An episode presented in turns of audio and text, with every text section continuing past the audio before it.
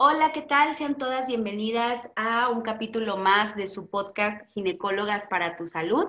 Yo soy la doctora Ari Perrotín. Y yo soy la doctora Tere Guerrero.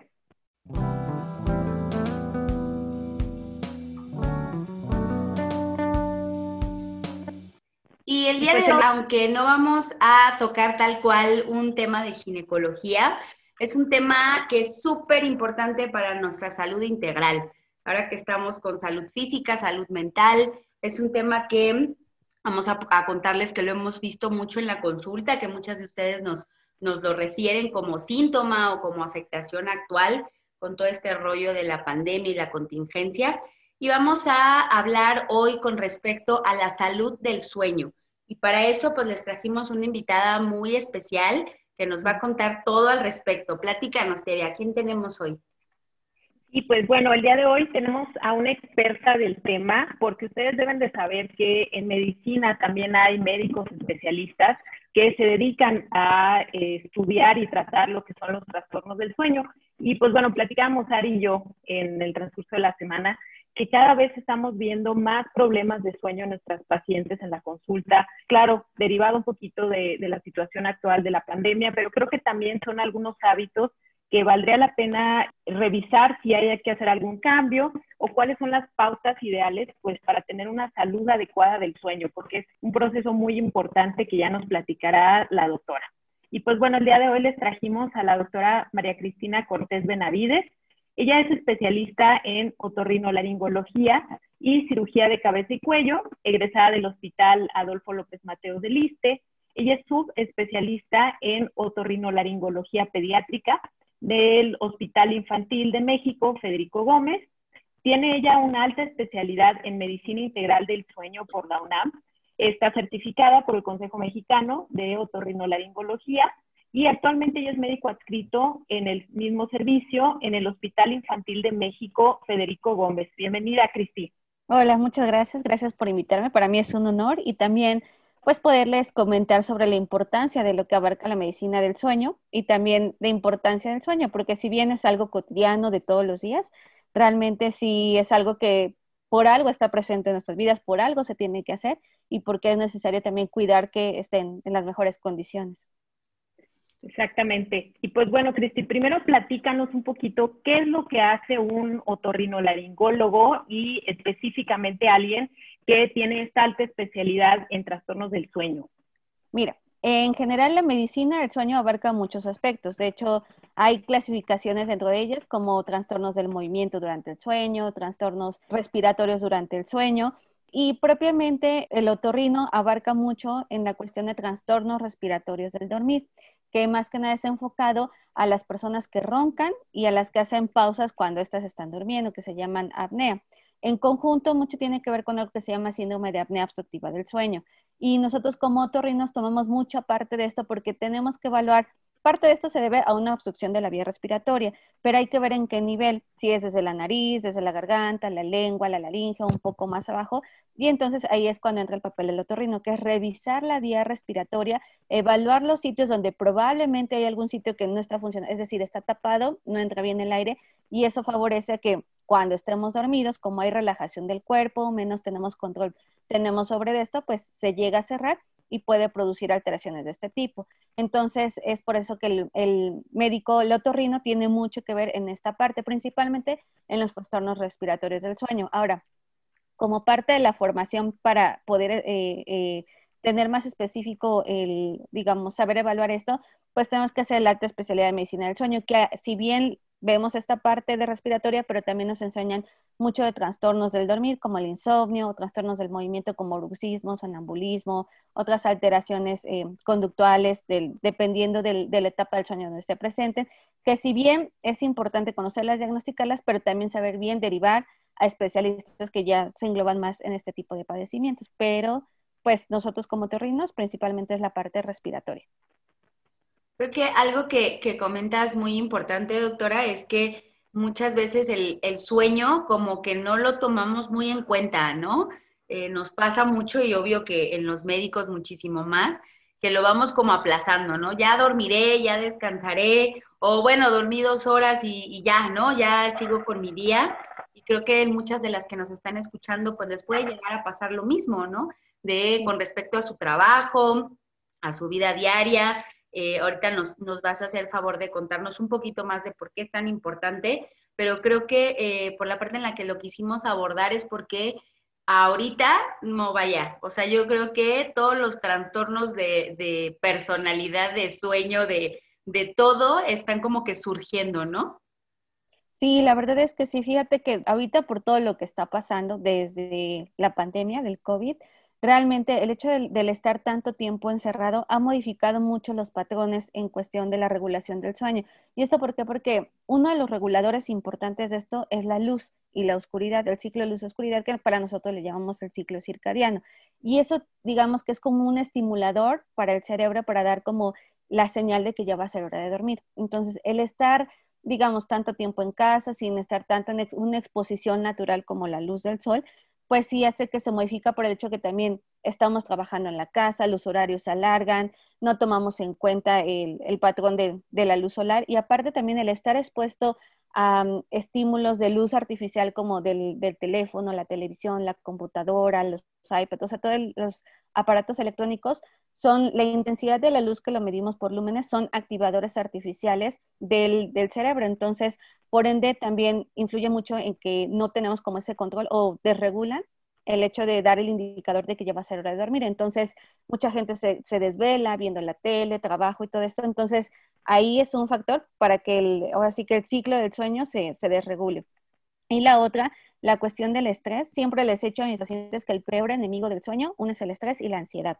Entonces, eh, el hecho de que estén también con pues todo lo que está pasando, viendo noticias, de el estrés propiamente, de que si me contagio, no, si me cuido y todo, o sea, todo esto, la verdad es que ha hecho que muchas personas sí tengan este tipo de trastornos y por lo tanto afecten su calidad del dormir porque tienen, eh, igual tienen insomnio, o sea, les cuesta mucho trabajo, no pueden conciliarlo, o le llamamos algo que se llama insomnio de mantenimiento, que son las personas que sí duermen, o sea, empiezan bien el sueño, pero durante la noche se están despertando, o sea, no pueden mantener un sueño seguido, sino el hecho de que estén despertando en la noche cada rato, cada rato, le llamamos nosotros insomnio de mantenimiento, y es una de las cosas que también pues, se ha presentado mucho por todos estos factores que están sumados a, a lo que está pasando. Prácticamente, fíjate que ahorita que hablas de este insomnio de mantenimiento, la mayoría de las pacientes que acuden ahorita a la consulta y me refieren esta dificultad para dormirse, eh, mucho es, eh, seguramente lo han visto, es el que están recorriendo esta hora de irse a la cama, ¿no? Pacientes que a lo mejor acostumbran irse a dormir a las 10 de la noche, ahorita se están yendo a dormir a la 1 de la mañana a las 2 de la mañana y en lugar de levantarse a las 6, 7 de la mañana como hacía normalmente, ahora lo hacen a las 11, a las 12, tengo pacientes que se levantan a la 1, entonces, y, se levantan más cansadas de cómo se fueron a dormir. Platícanos un poquito de cuál es la importancia también de los horarios, Cristi, cuál es la importancia de irnos a dormir a cierta hora y despertarnos también a cierta hora. Ya lo decías tú, la, la luz y la oscuridad tienen mucho que ver pero pues también sabemos que inclusive la regulación de ciertas hormonas es bien importante, ¿no? Para, para tener este proceso y que sea un proceso de sueño saludable. Sí, mira, la importancia de esto es que, por ejemplo, como les decía, mucho el sueño se regula con la luz oscuridad natural de preferencia. Entonces, como dices, en la noche, justamente como a medianoche, se empiezan, o sea, que está como en el pico donde, digamos, estamos durmiendo mayormente, empiezan con la oscuridad en la glándula pineal son activadores para que den la señal de empezar a secretar hormonas que ayudan, bueno, unas secretar hormonas y otras inhibir hormonas, o sea, es como una regulación de algunas se activan y otras se inhiben. Y el hecho es que muchas de estas hormonas tienen que ver con el metabolismo.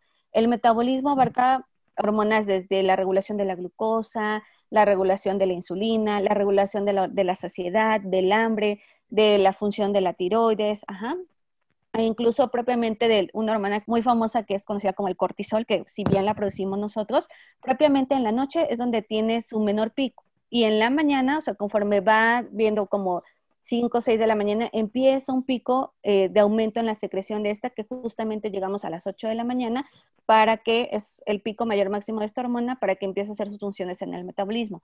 Esta hormona es una de las más importantes porque si bien tiene mucha relación con la cuestión de la regulación de la glucosa, también con la secreción de la insulina, que es la hormona que regula los niveles de azúcar en la sangre. La otra también tiene que ver con factores en la cuestión de, de inmunoestimulantes para que tenga un buen desarrollo del sistema inmune. Y otra de las cosas es que también la cuestión proinflamatoria en general de, de todo el cuerpo. Ahora, otra de las cosas es la melatonina. La melatonina es una de las hormonas que si bien se le conoce como la hormona del, de lo que es el inductor del, del, del sueño, y esta empieza, es su mayor punto de, de, secreción en la, noche, pues justo al revés que otro tipo de hormonas. Y esta también, a su vez, tiene el, que esté secretada mayormente durante la noche, también ayuda a la cuestión de un, buen desarrollo del sistema inmune. Y también da activación a otras hormonas. Y otra de la hormona que, digamos, hay muchas, pero dentro de las más importantes, es la hormona del crecimiento, que justo se secreta durante la noche. Y esto tiene que ver mucho con los niños. En general, el hecho que tenga una buena secreción sí puede ser un factor importante para que un niño pueda tener un desarrollo en cuanto al crecimiento, tanto de estatura como de metabólico y de otras cosas. Entonces, realmente la importancia del sueño, tener un sueño adecuado, es que si bien el horario es más o menos en una persona adulta es de 7 a 8 horas, tener un tiempo adecuado de sueño. -huh. Pero en niños, eh, digamos, entre más chiquitos estén, la cantidad de sueño es mayor. ¿Y esto porque Ahora sí que conforme vamos creciendo, el tiempo se va disminuyendo. Y esto tiene que ver mucho porque en bebés, mucho, el, el sueño tiene que ver mucho con el, lo que es la maduración cerebral.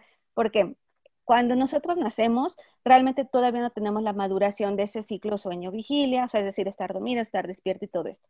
Pero también durante el sueño se, digamos, físicamente uno se relaja, pero activamente el cerebro es donde hace mayores conexiones, procesa lo aprendido, enfoca la atención, la memoria, o sea, hace muchos procesamientos a nivel cerebral importantes, secreción de neurotransmisores, que digamos, en el sueño es donde más está activo para procesar todo lo aprendido durante el día y el cuerpo se relaja físicamente.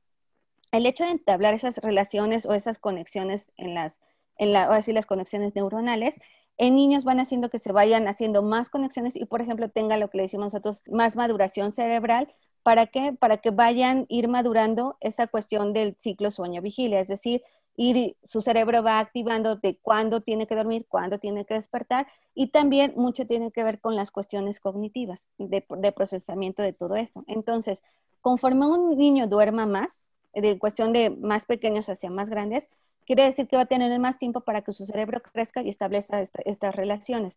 Y digamos, conforme vamos creciendo, como ya el cerebro, digamos, aunque va haciendo sus conexiones, ya no tiene, ya no siente tanta, ya no eh, necesita tanta dinámica para, digamos, para procesar todo, pues ahora sí las horas de sueño se van acortando. Y entonces, por eso es que de niños dormimos más que de adultos, pero tiene que ver mucho con la maduración cerebral y eso es parte importante de lo que, por qué el sueño tiene que ser como debe ser, o sea, dormir las horas adecuadas sin necesidad de estar interrumpiéndose.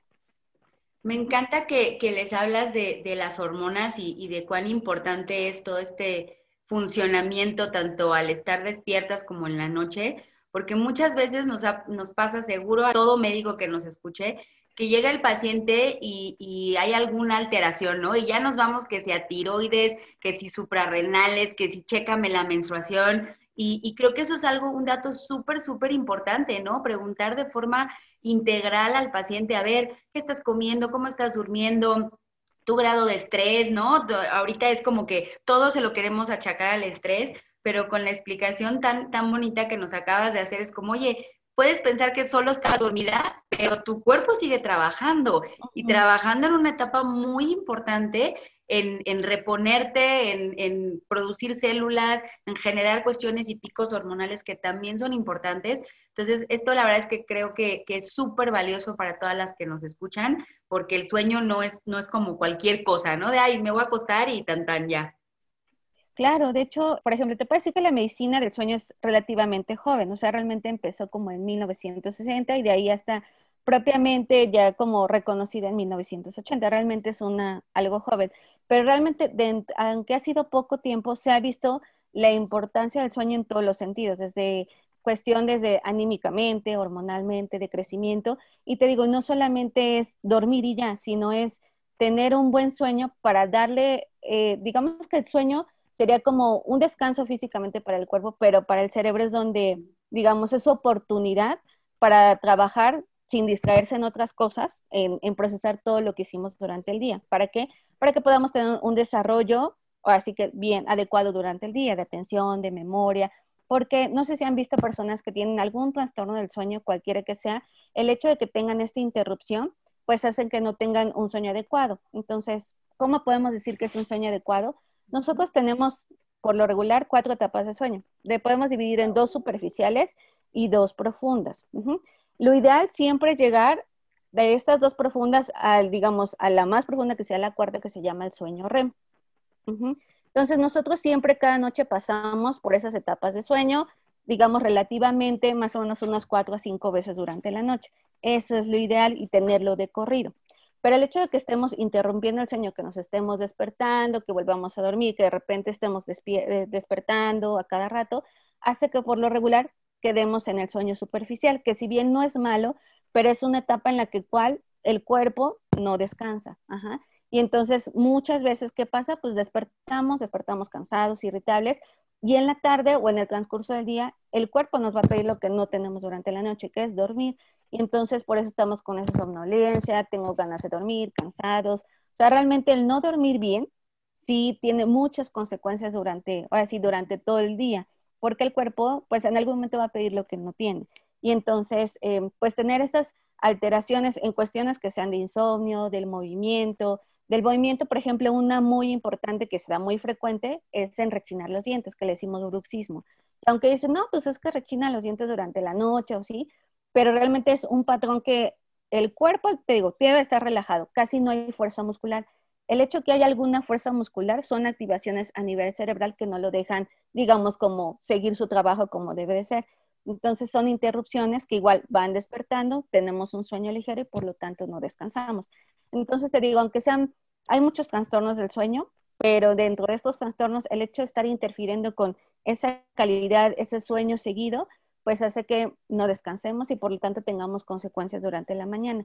De hecho, se equivale el desvelarse o no dormir bien como en un estado de alcoholización, así como ebrio. O sea, realmente se ha visto que hay muchos accidentes automovilísticos por el hecho de no dormir bien. Y esto a veces se equipara hasta un estado de estar ebrio prácticamente eso se ha visto mucho, ya lo decías tú al inicio, en los médicos. Creo que eh, tenemos la, mala costumbre de dormir poco, ¿verdad? Los médicos y más los que somos quirúrgicos, pues a veces eh, pasa, ¿no? Que tenemos un, sueño de, de, mala calidad. Y pues bueno, hablando en la población en general, normalmente los trastornos de sueño, por ejemplo, en las mujeres los vemos muy comúnmente en la, en la etapa de climaterio y menopausia, ¿no? Que ya lo decíamos, empieza a haber algunos cambios hormonales sin embargo, en la consulta estamos viendo chicas de 20 años, de 25 años, que no deberían de estarse levantando a las 3 de la mañana, no deberían de estar teniendo problemas para conciliar el sueño y, lo estamos viendo cada vez más, digo, hablando en específico de, de, nuestras pacientes de la consulta ginecológica, pero en la población general, pues yo creo que lo estamos viendo en los niños. Actualmente también se están viendo muchos problemas, que seguramente es lo que tú más ves en, en tu práctica, Cristi, pero pues sí, definitivamente aquí la intención sería ver qué podemos hacer para tener un sueño adecuado, que yo creo que lo más importante que quisiera que se llevaran todas quienes escuchan este podcast es, bueno, si sabes que sí es cierto, yo me estoy levantando a las 3 de la mañana, no me estoy durmiendo bien o me estoy levantando súper cansada, ya lo decías tú, el levantarse más cansado de cómo se fueron a dormir, pues quiere decir que no se dio un periodo de sueño saludable, ¿no? No, no se pasaron por las etapas adecuadas. ¿Y cuáles eh, serían las recomendaciones que pudieras dejarle a quienes escuchen este podcast para eh, poder eh, tener un sueño más saludable, un sueño, un descanso más adecuado? Mira, nosotros utilizamos mucho, y de hecho es la primer parte de todo, de todo trastorno, es medidas de higiene de sueño. ¿A qué voy con las medidas de higiene de sueño? Siempre le digo, es como un ritual que debemos de hacer digamos, para darle al cuerpo esa señal de que ya va a ser hora de dormir. Y principalmente que consiste, la primera es establecer un horario de sueño, es decir, ya establecer un horario de a qué hora me tengo que dormir y a qué hora me voy a despertar. Aquí pues vas con en qué va relación de qué tanto uno se va conociendo cuánto tiempo necesita como para poder descansar. Hay personas que con seis horas les es suficiente sin problema. Hay otras que sí necesitan sus siete, ocho horas. O sea, ahí depende mucho de cómo se conozca la persona, pero establecer un horario para dormir y un horario para despertarse. La otra es, se sugiere y la verdad se recomienda que una hora antes de dormir se pueda dejar dispositivos electrónicos, o sea, no ver ni tele, no ver celular, no ver, que es algo muy difícil. creo, que acabas de dar en el clavo, Cris, acabas de, todos nos quedamos así de, ¿cómo? Tengo que dejar el teléfono, la tele, el iPad. Sí, te lo juro, y es algo que mucho tiene que ver por la luz, la intensidad luminosa termina siendo un activador cerebral. Entonces, estamos constantemente con eso, pues realmente nos va a costar más trabajo conciliar el sueño. Y la verdad también es algo que nos deja picados, ¿no? Estamos viendo, por ejemplo, o sea, el TikTok o las redes sociales o no sé, ¿no? Entonces, realmente sí se recomienda, o sea, la verdad es que sí se recomienda una hora antes de dormir dejar todo este tipo de, de dispositivos, más que nada para ya ahora sí enfocar al cuerpo a que ya va a ser hora de dormir. La otra es hacer como mencionan ejercicios de relajación, de respiración. Si quieren, algunos pueden poner música que les agrade, pero no música que, los estimule, sino para ir relajando el cuerpo. La otra es, pueden tomar una ducha de agua tibia, ducha, o sea, no, no un baño, sino es una ducha, es decir, que estén con el agua tibia o calientita, no sé, que la dejen como correr en el cuerpo. Durante la ducha es como estarse dando a veces masajito, como estarse pues empezando a relajarse. O si no, recomiendan tener como una silla, un sofá al lado de la cama para que ahí empiecen como, si quieren, con cremitas aromatizantes, o sea, algo que les ayude a relajarse para que en cuanto estén como respirando, váyanse relajando. Y una cosa importante es, es algo también difícil, irse a la cama sin los problemas. O sea, no sé si les ha pasado que cuando tienen insomnio, es de un pensamiento así, terminan con algo así, porque de ahí otro y otro y otro y otro. Entonces, yo sé que es difícil, pero digamos que como dicen, la cama es para dormir. Entonces es irse como lo más tranquila, más relajada, no estar pensando en, pendientes que tengamos, problemas, sino porque eso, pues, les digo, el, factor del estrés y la ansiedad es el peor enemigo del sueño. Y la otra cosa importante es, uno, que, por ejemplo, si son personas que eh, cenar dos horas antes de que vayan a dormirse, porque muchas cenan a la media hora, a la hora, y realmente pues también eso también condiciona que en la digestión pues altera un poquito y no puedan dormir, o sea, tarden en, en, en conciliar el sueño. Y la otra es el agua. No se han visto personas que se levantan mucho al baño durante la noche y es que si ven eso, es, o sea, tomar agua, pero muy poca, precisamente para, pues, que no estimulen, o sea, digamos, muchos ya tienen un problema de base, ¿no? Algo, algo, pues, de alguna enfermedad, pero si no, el hecho es de que tomar muy poca agua para que tengan menos ese estímulo de estarse levantando al baño. Y otra de las cosas, cuando llegan a tener problemas del sueño, que es, por ejemplo, el insomnio, que es uno de ellos, es, por ejemplo, estar en la cama, están vuelta para acá, vuelta para acá y pensando. El punto es no tener el celular o un reloj, por el hecho de estar viendo a la hora causa más ansiedad. Y entonces, ay, no, ya voy a despertarme no, no dormí nada. Entonces, realmente eso ah, es un factor estresante y también evita conciliar el sueño. Y la otra que no pasen, o sea, si ya llevan mucho tiempo a la cama es levantarse de la cama y empezar a hacer una cosa aburrida.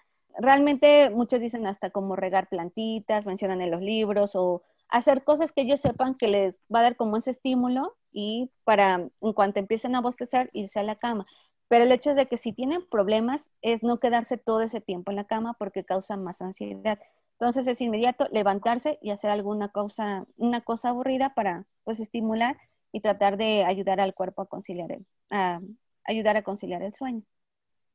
Y respecto al uso de eh, estimulantes, por ejemplo, la, la cafeína, ¿cuánto tiempo antes recomendarías suspender la ingesta de este tipo de bebida? A mí es una buena pregunta, porque la cafeína el vino o el chocolate son activadores. Entonces, realmente se recomienda a partir de 6, 7 de la tarde ya no comer ni tomar alguno de estos alimentos. ¿Por qué? Para pues darle al cuerpo ese tiempo de digerirlo y evitar que sean activadores y puedan conciliar mejor el sueño. Fíjate que eso me, me incluyo totalmente. Yo cuando veo gente de me tomo un café, me voy a dormir, nunca las he entendido. O sea, mi cuerpo sí que entiende, cafeína es para la mañana y después justo de las 5 de la tarde a mí no me hables de cafeína porque sí, ahí sí, toda la noche te aguanto despierta. Sí, y te bueno, es lo, sugerido, más o menos 6, 7 de la noche es como el límite y de ahí ya preferentemente no tomar ninguna de estas, de estas bebidas o estos alimentos. Muy bien, no, pues está, el, tema está fascinante. La verdad es que a mí me, me, gusta mucho el hecho de las recomendaciones que nos das, porque las agrupo como en un apapacho, ¿no? Como antes de irme a acostar, que no sea de como, bueno, ya va, ¿no? Y caigo como tronco, sino, oye, a ver, me hago mi ritualito, me olvido de todo, eso, ¿no? De los problemas de ese día y los pendientes del otro, bye, luego los atiendo. Entonces, me, me gustó mucho, ojalá y quienes nos oigan lo podamos empezar a hacer más en esta época, más con todos estos cambios, con todo el estrés que estamos viviendo. Creo que es algo súper, súper recomendable para todo momento, para todo el mundo. No sé, chicas, si quieran concluir con algo, decirnos como un mensajito al final.